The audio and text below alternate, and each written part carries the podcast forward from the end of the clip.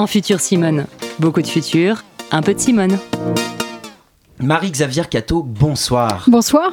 Merci d'être avec nous dans Futur Simone. Vous êtes euh, juriste, maîtresse de conférences en droit public à Paris 1. Euh, vous avez soutenu une thèse en 2014, euh, le principe d'indisponibilité du corps humain, limite de l'usage économique du corps, qui vous a valu plusieurs prix, d'ailleurs, si je ne me trompe pas. vous avez accepté notre invitation ce soir pour venir nous éclairer sur la question du don de gamètes. on parle là donc de don de sperme pour les hommes, d'ovocytes pour les femmes. Première question liée à l'actualité, parce que c'est la loi de bioéthique qui est discutée en ce moment. Votre sentiment, enfin, euh, qu'est-ce que vous retenez? Alors, euh, alors c'est l'article premier de la loi de bioéthique, donc euh, c'est la mesure la plus symbolique et elle a été mise en exergue par le fait de le mettre au, premier article de la loi. Et l'autre, euh, l'autre euh, élément euh, important qui va de pair est à l'article 4, puisque c'est l'établissement de la double filiation dès l'origine, dès la naissance de l'enfant pour les deux femmes. Alors c'est vrai que on en parle beaucoup, c'est attendu depuis longtemps. On en a beaucoup beaucoup parlé effectivement. C'était initialement une promesse de 2013, ça devait aller avec la loi sur le mariage pour tous. Ensuite, ça a été reculé. On a attendu pendant quatre ans l'avis du euh, comité euh, consultatif national d'éthique. Et euh, cette loi arrive. Elle a été attendue par, par beaucoup de personnes, effectivement. La PMA pour toutes, c'est vraiment une question de bioéthique? Alors, euh, ça aurait pu ne pas l'être. Et euh, initialement, il était prévu qu'elle soit effectivement dans le cadre de la loi, abordée dans le cadre de la loi sur le mariage. Ça aurait pu ne pas l'être tout simplement parce que euh, si la loi bioéthique a pour objet de, d'établir, d'interdire, d'autoriser des techniques, en fait, cette mhm. technique, elle est là, elle existe. Elle existe pour les le don de sperme, Le don de sperme existe depuis 1973. Le législateur s'en est emparé en 1994. Et donc, après tout, là, c'est simplement un élargissement des destinataires et non pas l'autorisation d'une nouvelle technique. Donc, mhm. c'est une bonne question et on aurait pu s'interroger sur, sur l'opportunité de le placer dans cette loi. Si on, euh, voilà, la, loi n'est pas encore définitivement votée, c'était d'ailleurs il y a une semaine jour pour jour, euh, la PMA pour toutes, donc adopté l'article 1. Euh, est-ce que pour autant vous pouvez déjà vous prononcer sur un, un, oubli majeur qui, va se qui, qui, se dessine dans cette loi de bioéthique? On sent que les revendications quand même sont assez fortes. Je pense par exemple aux hommes trans qui ne pourraient pas avoir accès à, la PMA. Est-ce que pour vous, voilà, il y, y, a déjà un oubli majeur sur lequel on, on se dirige? Alors oui, il y a un oubli et c'est le point euh, effectivement qui est complètement occulté de cette loi, même si on ne peut plus vraiment parler d'occultation dans la mesure où, euh, euh, s'il n'en était pas question il y a trois mois, la question a été posée devant les ministères, aux députés et par voie d'amendement à la fois devant la commission spéciale et dans le cadre des débats en séance, la question trans est exclue. Totalement. Totalement exclue de cette loi. on a pu penser que c'était un oubli. Et d'ailleurs, et d'ailleurs, initialement, euh, lorsque euh, la revendication euh, portait sur l'ouverture de la PMA, on parlait bien de l'ouverture de la PMA aux femmes et aux couples de femmes. Et donc, en fait, dans le cadre de la revendication, on excluait aussi, dans le cadre de la revendication, les hommes trans qui sont susceptibles ou en mesure de porter un enfant. Et, en parlant de femmes et de couples de femmes, de fait, ça impliquait ça, l'exclusion des trans. la prise de conscience a été du coup relativement tardive. Mmh. Euh, néanmoins, euh, elle a été tardive mais euh, efficace, c'est-à-dire que les associations qui se sont mobilisées dans le cadre de la loi dès juin ont posé la question ou soulevé le problème, et, il était tout à fait possible de l'inclure dans la loi. Mmh. Il était d'autant plus possible en fait que à la fois le ministère de la Justice et, et les parlementaires savent pertinemment que euh, les questions vont se poser à la fois pour euh, les gamètes et l'accès à la PMA pour les hommes trans qui sont mmh. susceptibles de porter un enfant, mais aussi pour l'autoconservation de gamètes, et enfin pour des raisons de filiation, puisqu'il y a une affaire qui est pendante devant la Cour de cassation mmh. pour, et qui pose des questions de filiation pour une femme trans qui a procréé avec ses propres gamètes. Mmh. Oui, Lucie. Et, du coup, quand, quand, on est en train de créer des lois comme ça, là, quand on est en train de s'interroger sur les lois, est-ce que ça veut dire que la question trans est exclue pour toujours? Est-ce que c'est possible que dans 5, 10 ans, 15 ans, un an, deux mois, j'en sais rien, on revienne sur cette question Ou est-ce que la porte est fermée? Alors la porte n'est pas du tout fermée. Mhm. Il est tout à fait possible, euh, en fait, euh, dans le cadre d'une autre loi, euh, d'intégrer cette question. S'il y a une grande loi sur la filiation, ce qui est quand même annoncé, et d'ailleurs il y a actuellement des auditions qui ont commencé pour une réforme plus importante de la filiation, on pourra tout à fait inclure la question trans dans ce cadre. Il y a eu déjà beaucoup de discussions, même sur les questions de la filiation. Il y a encore besoin d'avoir tant de discussions juste pour donner la possibilité à toutes les personnes en situation de, enfin, qui peuvent procréer, d'avoir accès à ces techniques. Il y a encore besoin de tant de discussions que ça. Alors, la loi sur la filiation, euh, je pense, ne réglera en revanche pas la question de l'autoconservation des gamètes et de l'ouverture de la PMA pour les personnes Mmh. trans. En revanche, elle, devra, euh, euh, elle sera amenée à se prononcer euh, sur la question de la filiation.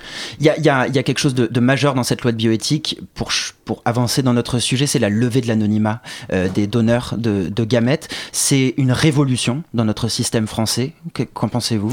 Alors, euh, moi, je crois que ça change beaucoup de choses. Euh, néanmoins, euh, le gouvernement défend la loi en, disant que euh, ça n'est pas du tout une révolution puisque l'anonymat est conservé. Euh, ça, c'est le grand point en disant le triptyque euh, anonymat, consentement, bénévolat demeure. Mhm. On fait en 2019 comme euh, ce qu'on fait depuis 1994, on ne touche pas à ça. Puisqu'en fait, le gouvernement retient comme définition d'anonymat le fait de conserver euh, l'absence de possibilité d'avoir accès à l'identité au Oui. moment du don. Voilà. Et donc, au moment du don, il est vrai que l'anonymat demeure. Euh, et que l'anonymat entre donneur et receveur demeure, puisque euh, la- les- receveurs, les receveurs, ce sont les parents. Pour le coup, euh, au moment du don. En revanche, effectivement, on lève l'identité, on a accès, enfin, les, les futurs enfants À leur majorité, accès du à coup. leur majorité, donc 18 ans plus tard, euh, à des données identifiantes ou et ou non identifiantes. Ils pourront aussi choisir de, de- de n'avoir accès qu'à des données non identifiantes. D'accord, ok. Et donc ça, ça, ça pose des, des questions euh, sur les conséquences, mais ça, on verra dans, dans 18 ans, dans 20 ans, ce que, ce que ça peut créer. Il y, a, il y a une question très importante, cette levée de l'anonymat, elle est souvent associée à la pénurie de gamètes, parce que le fait de, de, ça, pourrait freiner les donneurs à se, à se diriger vers, vers le don. Euh, vous avez signé, vous, dans Le Monde, une tribune, euh, une tribune qui, qui, a été titrée Bioéthique et gare à la pénurie de gamètes pour alerter autour de, de cette poten- potentielle pénurie. Et alors, ce que vous expliquez, c'est assez intéressant dans cette tribune, c'est comment on passe de l'ancien régime au nouveau régime. Est-ce qu'aujourd'hui vous êtes rassuré? Alors, je suis pas du tout rassurée. D'accord. Euh, Pourquoi Parce je suis pas du tout rassurée. tout ce que vous avez écrit, c'est toujours d'actualité. Euh, alors euh, oui, euh, j'avais euh, simplement dans cette tribune, c'est pas c'est pas c'est pas moi qui euh, ai choisi le titre euh, de la tribune. j'avais fait quelque chose de beaucoup plus sobre, Ouais. mais euh, mais euh, mais Ça vous semble bien. un vrai frein, euh, vraiment euh, Alors, en fait, euh, ce qui se passe simplement, c'est que la question de la pénurie va se poser à deux moments. Elle se pose à très court terme avec le régime transitoire, elle se pose à long terme avec euh, les conséquences à long terme de la levée de l'anonymat sur euh, les donneurs euh, et, et l'extension des bénéficiaires. Oui. Euh, ça, il, faut, il, enfin, il va quand même falloir. Il y aura une nouvelle demande. Plus. Voilà. Il Ça, c'est- certain. Nécessairement, euh, en fait, le nombre de bénéficiaires va être multiplié en, environ par 2,5. Euh, D'accord. donc, Oui, Donc ça, il y aura ouais. plus de nouveaux bénéficiaires Oui, que d'anciens bénéficiaires. Donc Oui. c'est énorme. Et, euh, et aujourd'hui, il n'y a pas de pénurie de sperme, euh, mais on est en flux tendu. Oui. Euh, Il y a des stocks très importants, mais en termes de euh, besoins euh, chaque année euh, et de- d'apport, euh, on est en flux tendu. euh, donc on répond exactement à la demande, mais pas plus. Alors juste, pardon, pour, pour bien comprendre, euh, on a beaucoup de stocks, mais c'est en flux tendu. Co- comment on explique ça Euh, tout simplement parce qu'il y a eu des années euh, où il y a eu beaucoup plus de donneurs que de besoins. Ouais. Et par ailleurs, il n'y a pas de durée de conservation pour les gamètes. Donc euh, il y a dans les cuves euh, Ah oui, d'accord. des gamètes qui ont 20 ans, qui ont été données il y a 20 ans. Ok, d'accord. Et on les utilise? Et on peut les utiliser. Ok. Ok. Ouais. Euh, par rapport donc à, à cette pénurie de, de gamètes, sur ce, sur ce changement de régime, le, le gouvernement prévoit une commission qui pourrait faire que les anciens donneurs, ceux qui ont donné sous l'ancien régime, puissent s'adresser à la commission, dire moi je veux bien que mes données, euh, enfin voilà, être identifiées, que euh, l'anonymat soit levé, ce qui répond quand même à une demande des enfants euh, nés d'un don. Est-ce que, est-ce que ça c'est est-ce que là, on arrive à construire quelque chose de pertinent pour assurer une continuité entre l'ancien régime, le nouveau régime, ou ça reste insuffisant pour vous? Alors, euh, est-ce que c'est bon insuffisant, pas insuffisant euh, euh, C'est pas forcément comme ça que vous, que vous vous situez là-dessus. j'ai pas de position euh, arrêtée sur euh, la levée de l'anonymat. Je vois juste les problèmes que ça pose en termes de pénurie. Euh, je comprends très bien euh, la demande euh, de levée d'anonymat. Mhm. Et euh, euh, sur les anciens donneurs, en fait, les sécos se refusaient à partir du moment où les donneurs avaient donné. point. Les sécos qui sont les centres qui organisent la collecte de, de sperme Oui, en, voilà. en France et et qui d'ovocytes. conservent et qui, Voilà. et qui attribuent. Donc euh, ces centres euh, euh, ne souhaitaient pas revenir vers les anciens donneurs. Alors, en fait, de toute façon, il y avait un problème parce qu'avant 94, il n'y a aucune traçabilité. Aucune traçabilité. Oui. Ah oui. Donc, donc de toute que- façon, les donneurs qui ont donné avant 1994, euh, on ne peut pas les retrouver. Ah oui, d'accord. Mais attends, mais attendez, il y en a, il y en a quand même beau, ça fait quand même beaucoup parce que je pense qu'on a eu des premiers dons de sperme, enfin de, de gamètes dans En les années 73. 70, voilà. Oui. Donc ça fait, euh, ça fait, 20 ans. ça fait Donc, presque 20 voilà, ans de. Exactement. Donc après 1994, euh, il serait possible de les retrouver et simplement euh, les sécos ont estimé que, enfin, ont pris position publiquement et à plusieurs reprises pour dire qu'ils ne voulaient pas rappeler des personnes alors que leur vie avait pu changer, que peut-être que euh, leurs conjoints, leurs enfants actuellement euh, n'étaient pas au courant de leur démarche à l'époque et voulaient pas occasionner de troubles dans des, alors qu'il y avait eu un geste généreux et qu'on leur avait promis qu'ils n'en entendraient plus Oui. parler. C'est la raison de la résistance des sécos.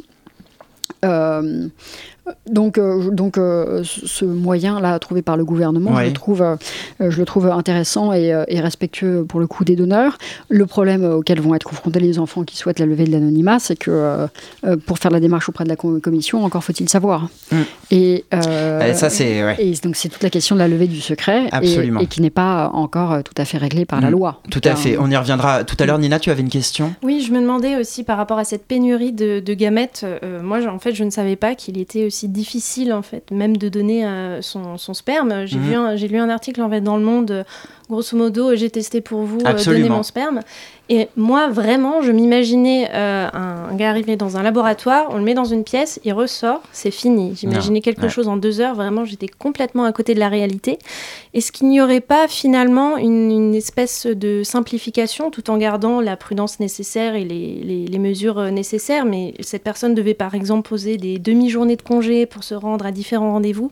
Est-ce qu'il n'y a pas quand même peut-être une, une simplification vraiment ou une prise en charge euh, de ces personnes qui veulent vraiment réaliser ces dons Surtout qu'en plus, je me permets juste, mais le, le don n'a pas marché à la fin. C'est-à-dire qu'il n'est même le pas don, retenu. Désolé, exactement. je spoil, mais c'est- Voilà. c'est quand même ahurissant. Quoi. On est pendant 10 000 signes euh, pris dans ça. son histoire et en fait, le don de sperme n'est même pas pris ça parce que n'aboutit pas. c'est euh, il y a une maladie d'un proche, une maladie de naissance. Donc, on se dit c'est quand même très compliqué. Dans 30% des cas, le don n'est pas accepté. 30% des Ouais, cas. Dans c'est énorme. 30% des cas, c'est énorme. C'est Euh. énorme, mais c'est moins. euh, Enfin, c'est. C'est plus, par exemple, que d'autres dons comme un rein ou. Hmm. Enfin, je sais qu'il y a pour un don de rein, il y a, euh, je sais plus, je les ai chiffres, plusieurs dizaines de milliers de personnes qui, qui se proposent chaque année, Oui. et, euh, quelques Pareil pour la- centaines ouais, euh, qui, Ah oui. sont, qui sont effectivement reçues. Mais en même temps, c'est pas la même chose. C'est- Ah non, mais je sais pas de quel don de rein vous parlez. C'est pas le don de rein Peut-être pas. Non. Non, c'est peut-être pas le don de rein. Bon, bah, on, on- on don vérifiera pendant la, ouais, on la regardera pause. pendant la pause les chiffres. Euh, Marie-Xavier Cato, pour qu'on avance, vous avez été auditionné, auditionné en, en commission, vous avez notamment défendu l'idée de pouvoir donner à des personnes qui en ont besoin des gamètes conservées qui n'auraient pas été utilisées.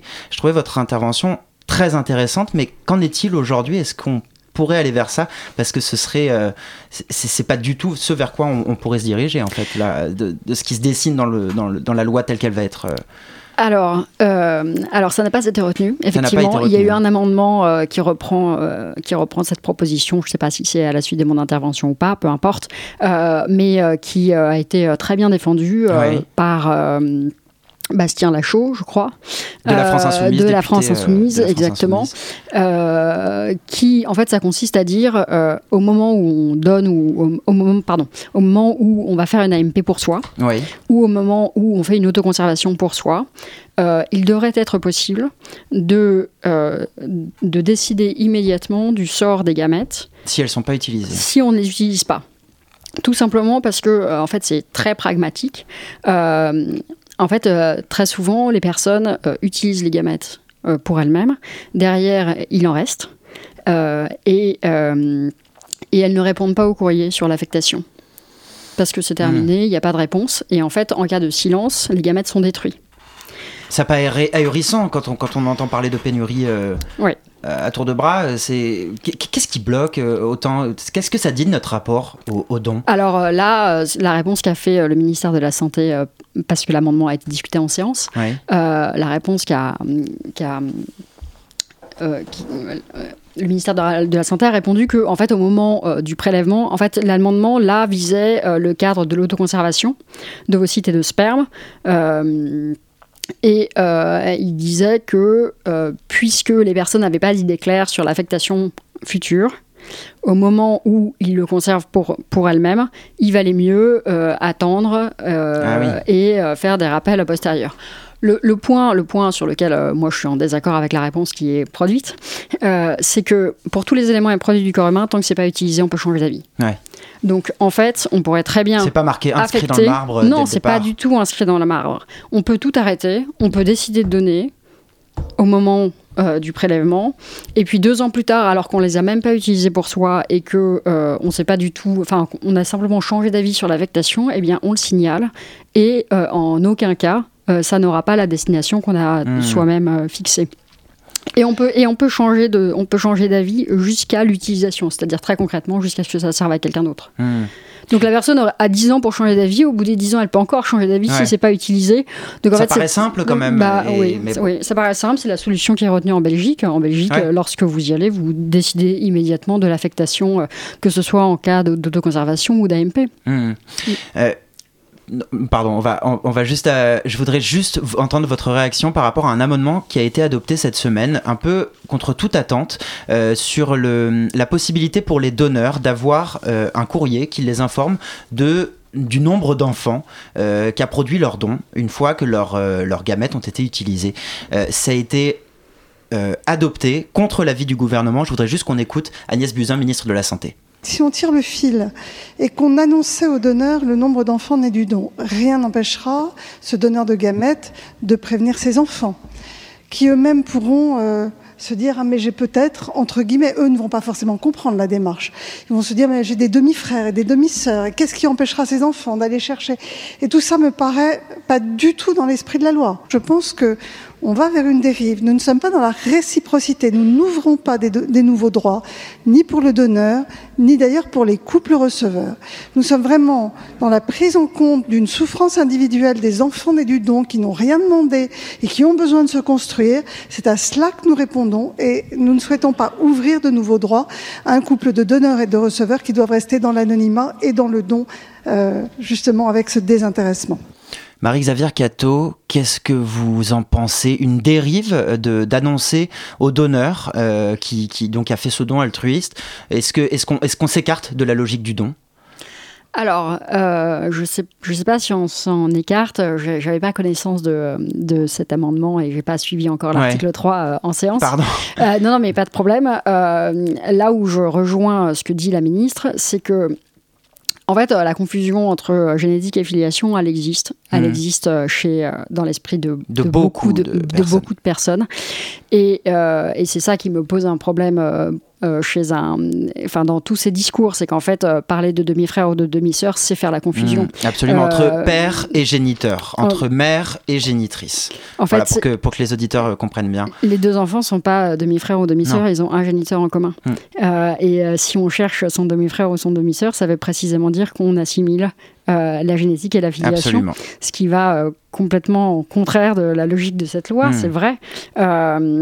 Bon, alors elle, elle dit ça, peut-être que c'est pas non plus euh, le sentiment qu'ont les enfants. Et d'ailleurs, il y a eu euh, des amendements qui ont été déposés en commission euh, sur la possibilité pour les enfants non seulement d'avoir accès au donneur, à l'identité du donneur, mais aussi d'avoir accès au sibling.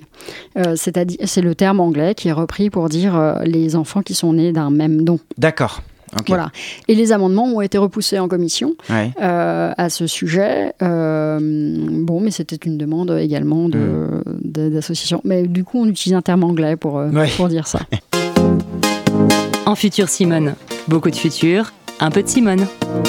De retour dans Futur Simone sur Radio Campus Paris, on parle don de gamètes ce soir, du sperme, des ovocytes avec notre invité Marie-Xavier Cato, juriste.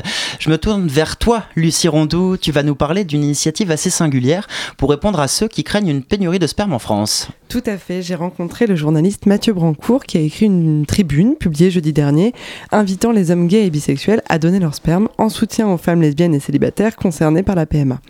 Nous avons parlé de solidarité militante face au discours haineux des soi-disant manifs pour tous et du rapport au don de sperme de cette nouvelle génération. Je ne vous en dis pas plus, on écoute tout de suite. On entend beaucoup, trop, d'arguments anti-PMA pour toutes. Mais s'il y en a un que je ne peux plus avaler, c'est bien celui de la prétendue pénurie de sperme qui menacerait l'ensemble de la file. J'ai eu l'occasion de le dire maintes fois, mais il est temps de le répéter haut et fort. Du sperme, il y en aura pour tout le monde. Moi et d'autres hommes gays et bisexuels sommes prêts à accomplir notre part et à être solidaires de nos sœurs lesbiennes et ou célibataires. Notre sperme est disponible et comme nous, militant. Bonjour, je m'appelle Mathieu Brancourt, j'ai 30 ans, je suis journaliste et par ailleurs militant dans la lutte contre le sida. Je travaille pour un journal qui traite du sida et des hépatites et j'ai écrit une tribune dans le Huffington Post avec mes camarades gays et bisexuels pour dire qu'on était prêt à donner notre sperme à nos sœurs lesbiennes et célibataires. Si cette tribune est arrivée maintenant, c'est d'une part parce que je pense qu'il fallait qu'elle arrive avant euh, le vote du moins le premier vote à l'Assemblée nationale sur l'article sur 1 pour l'ouverture de la PMA aux femmes lesbiennes et célibataires mais surtout parce que je sentais que dans l'actualité, il y avait un retour, comme il y a sept ans lors des débats sur le mariage pour tous, avec un retour d'arguments fallacieux pour empêcher et pour troubler une, politique et une vision qui serait juste de l'égalité. Trêve de plaisanterie et surtout de laisser, sept ans après les douloureux débats et renoncements sur la PMA, le champ libre à celles et ceux qui veulent discriminer nos vies, nos couples et nos familles.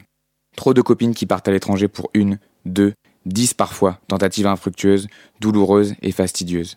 Trop d'amis qui doivent choisir entre un sperme moins cher, qui permet plus d'essais, ou un super sperme, coûteux mais pourvu d'une unique chance. Trop d'attentes et de galères financières et médicales, en milliers d'euros, qui cantonnent la PMA d'une femme, d'une PMA aux femmes les plus privilégiées. Comme on l'a entendu, cette tribune a été écrite pour rappeler à quoi sont confrontées aujourd'hui les femmes lesbiennes et célibataires dans leur parcours d'accès à la parentalité, mais pas seulement. Et c'est aussi le deuxième sens de ma tribune, c'est au-delà de peser différemment médiatiquement dans, le, traitement médiatique de la PMA, c'est aussi porter de nouvelles voix, porter de nouvelles alliances et de nouvelles solidarités qui sont importantes pour moi par rapport à ce qu'on appelle communément la communauté LGBTQ+. Je pense que euh, les femmes célibataires et lesbiennes ont été très solidaires du combat pour le mariage pour tous, et je pensais qu'il était important que on puisse dire et que les femmes lesbiennes et célibataires se rendent compte que des, que des hommes gays bisexuels pour l'instant, soient solidaires de leur, de leur situation et surtout qu'on leur dise que si elles ont besoin de nous, on sera là, puisqu'on a besoin, dans un contexte qui est très difficile, malgré les prétendues avancées euh, contre les LGBT-phobies, on a besoin, je pense, de faire savoir et de faire entendre des voix qui sont soutenantes et pas des voix qui sont euh, discriminantes. Bon, des voix, mais aussi du sperme, parce que bon, il y a une pénurie, non? Il n'y a pas de pénurie de sperme en soi. Euh, le système fonctionne à flux tendu. Il y a très peu de dons de sperme. Ça, c'est une, certitude. Euh, mais il y a une pénurie, en fait, euh, pour malheureusement les, femmes les plus. Les, femmes racisées, donc les femmes les plus précarisées, les couples LGBT afro-descendants. Donc, en fait, il y a une pénurie de sperme, puisque le sperme qui est donné est quasiment uniquement blanc, si je puis me permettre. En plus de ce problème de recrutement euh, de sperme trop blanc, comme dit euh, le journaliste, avec 360 dons de sperme qui ont profité à 1700 couples en 2016, le système fonctionne effectivement en flux tendu. D'autant que la demande est a priori amenée à augmenter, on le disait tout à l'heure, 2,5 fois euh, la demande actuelle. C'est pourquoi Mathieu Brancourt précise que pour lui, cette tribune est avant tout un engagement.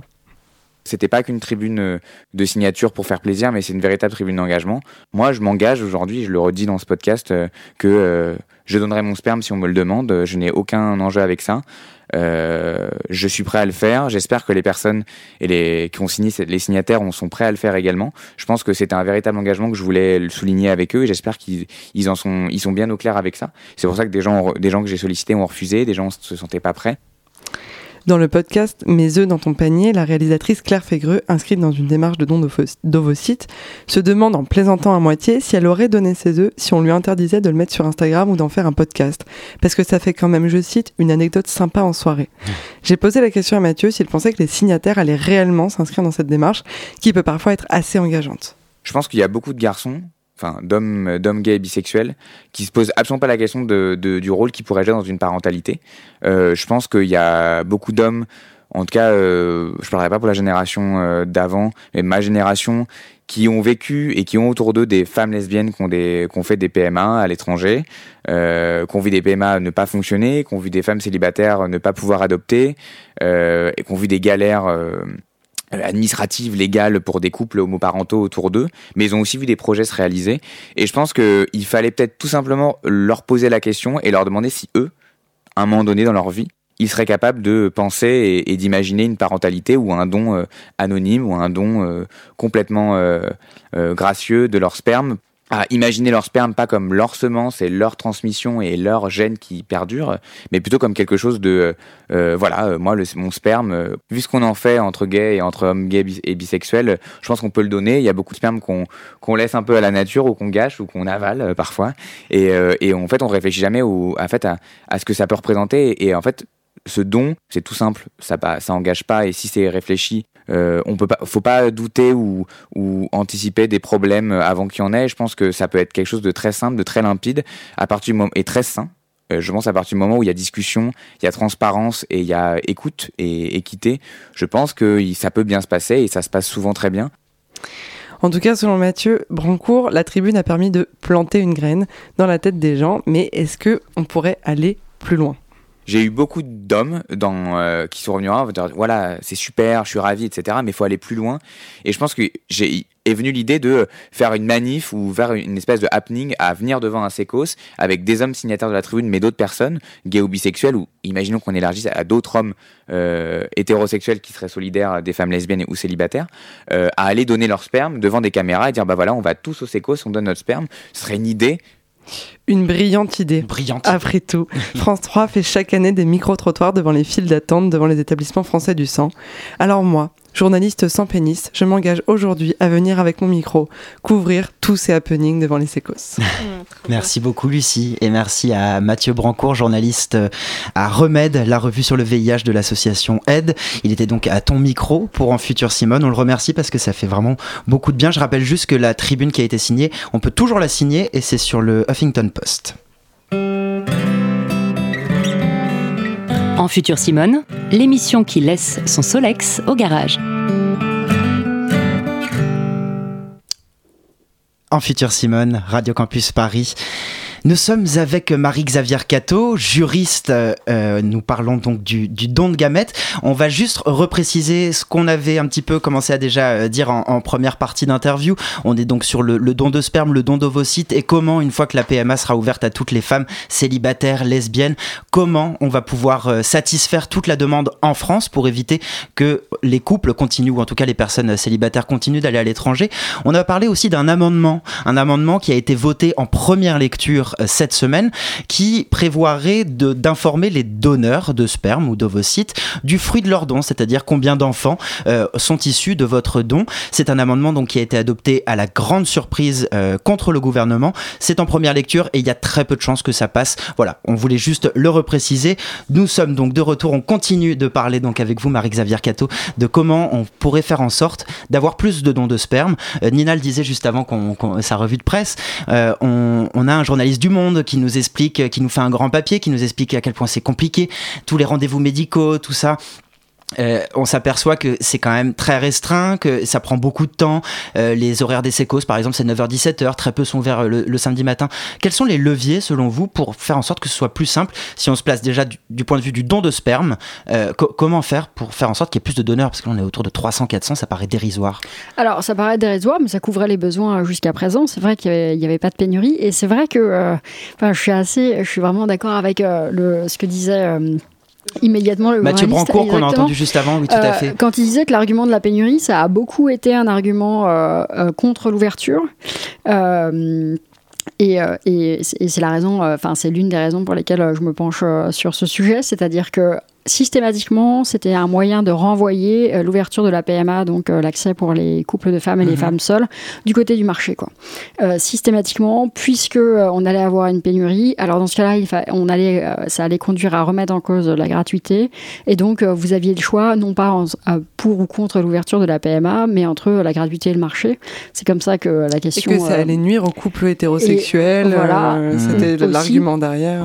Exactement. Et donc, et donc c'est pour ça que euh, je, trouvais l'argument problématique et, et, je suis enfin, pas d'accord. Il n'y a pas de lien logique entre les deux idées. En revanche, c'est vrai qu'il y a une augmentation de la demande et c'est vrai euh, par ailleurs. Mathématiquement, voilà. Mathématiquement, voilà. Euh, on ne peut, pas, peut pas dire non à ça. Pas, Exactement. Et donc, je crois qu'il faut prendre la question de l'augmentation de la demande au sérieux. et, et, par ailleurs, on a vu aussi des propositions d'extension aux établissements euh, lucratifs, privés, enfin privés lucratifs. On avait aussi des propositions pour indemniser les donneurs. Enfin, je veux dire, à chaque fois, ce type de question est posée et, euh, Mais si on euh, parle quand il y a un problème de pénurie, systématiquement, des logiques de marché sont avancées. Je crois qu'on peut y échapper, sérieusement, qu'on peut répondre à la demande sans sans avoir à rétribuer, par exemple, sans avoir à rétribuer, sans avoir à ouvrir au privé, sans envoyer tout le monde en Belgique, Alors, il faut quoi, sans avoir à importer du sperme rémunéré. Enfin, c'est tout un tas d'options qui sont aujourd'hui émises.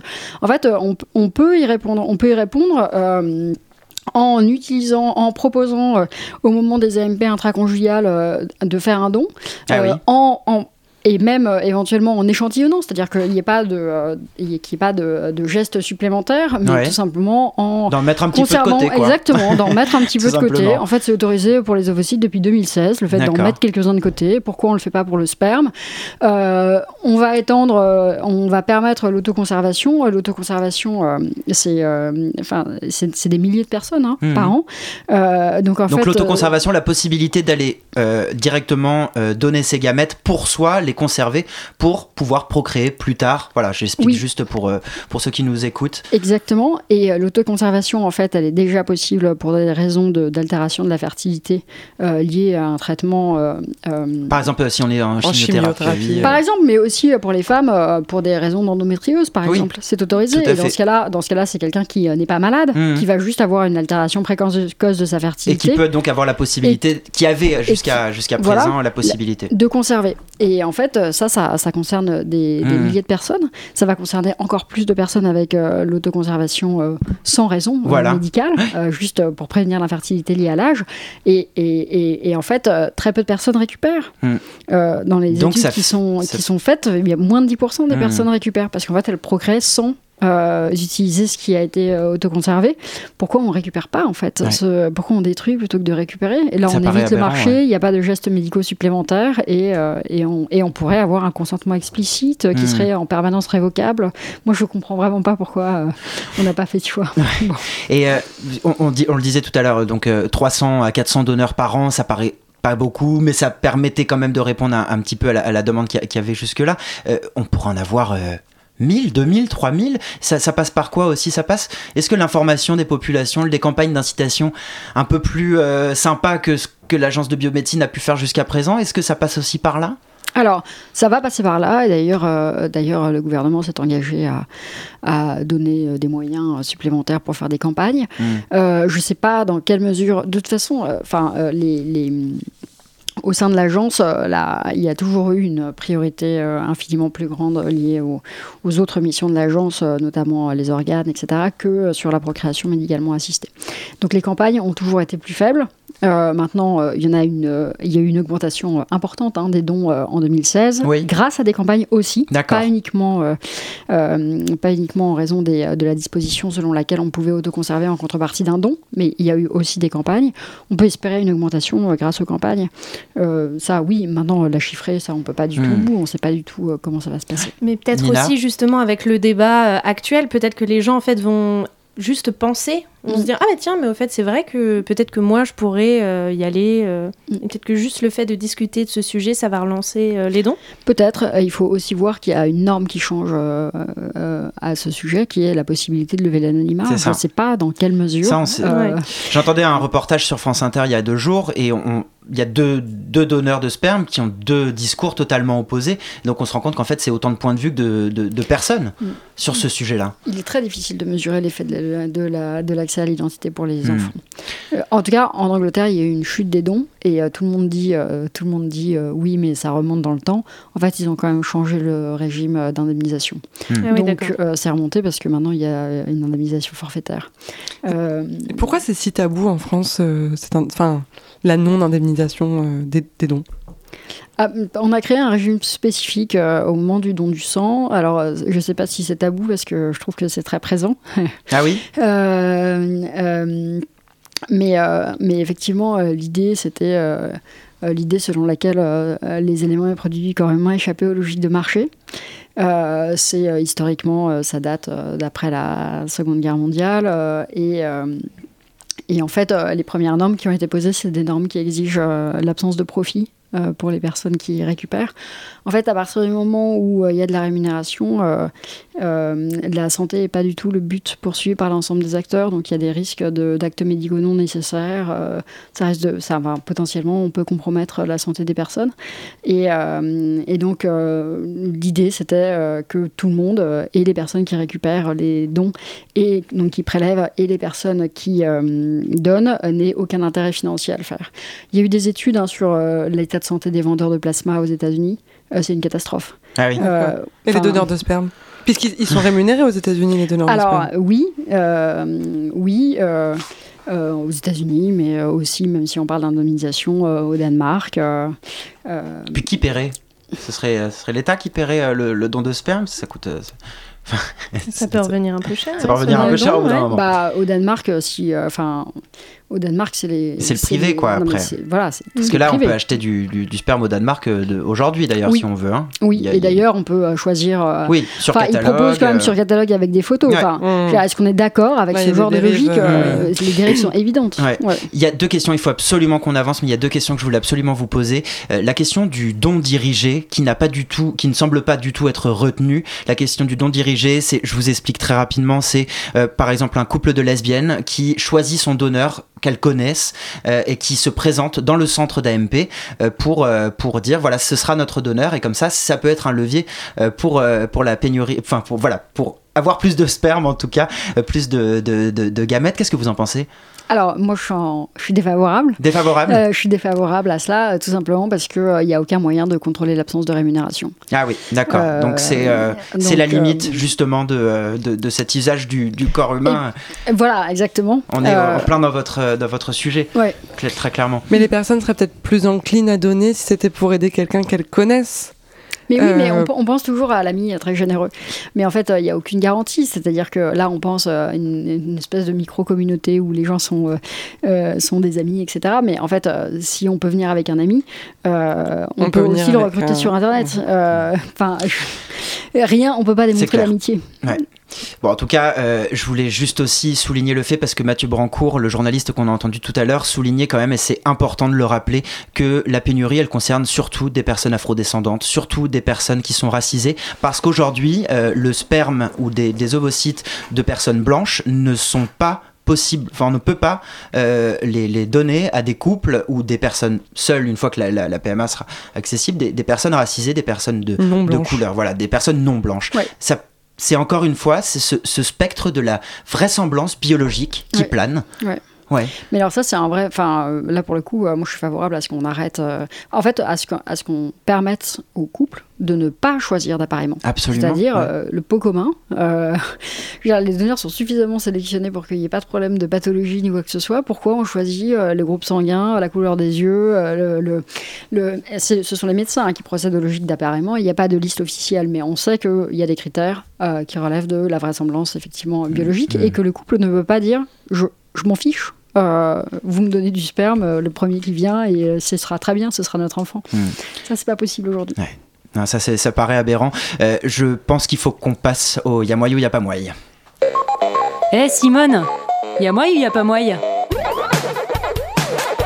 Xavier Cato, la consigne est simple. Euh, on va jouer en 2 minutes 30, mais certainement beaucoup moins. On va vous poser que des questions fermées. Vous ne répondez que y a moyen pour y a moyen ou y a pas moyen pour y a pas moyen. Euh, la pénurie de sperme, y a moyen ou y a pas moyen Y a moyen. Que euh, la GPA soit légale un jour. En France En France, y a moyen ou y a pas moyen Y a moyen. Que l'on rétribue le don de gamètes un jour. Y a moyen ou y a pas moyen je donne pas mon avis, hein. je dis non, que ça non, peut non, ce qui, ce qui, ce qui peut arriver dans le futur. La PMA pour toutes, finalement pas adoptée Non, il n'y a pas moyen. que la manif pour tous s'occupe vraiment un jour de l'intérêt des enfants qui ont réellement besoin d'aide Il n'y a pas moyen. Non. la PMA post-mortem Il y a moyen. Qu'on contraigne à donner ses gamètes il y a, moyen ou il n'y a pas moyen y a pas moyen Qu'on puisse un jour choisir son donneur Il y a moyen. Qu'on achète des gamètes à l'étranger, mais c'est déjà le cas. Il y a moyen. Euh, qu'on donne la possibilité à un couple racisé d'avoir un enfant blanc ou l'inverse. Il y a moyen. Qu'on privatise la récolte des gamètes. Il y a moyen. Et qu'un jour en France, on choisisse sur catalogue les donneurs. Il y a moyen. Merci beaucoup, Marie-Xavier Cato. On avait beaucoup de choses à voir avec vous. C'était très intéressant. Je pense qu'on n'a pas posé la moitié des questions qu'on voulait vous poser ce soir. Mais en tout cas, voilà, je rappelle que vous êtes juriste, maîtresse de conférences en droit public à l'Université Paris Panthéon-Sorbonne. Merci beaucoup.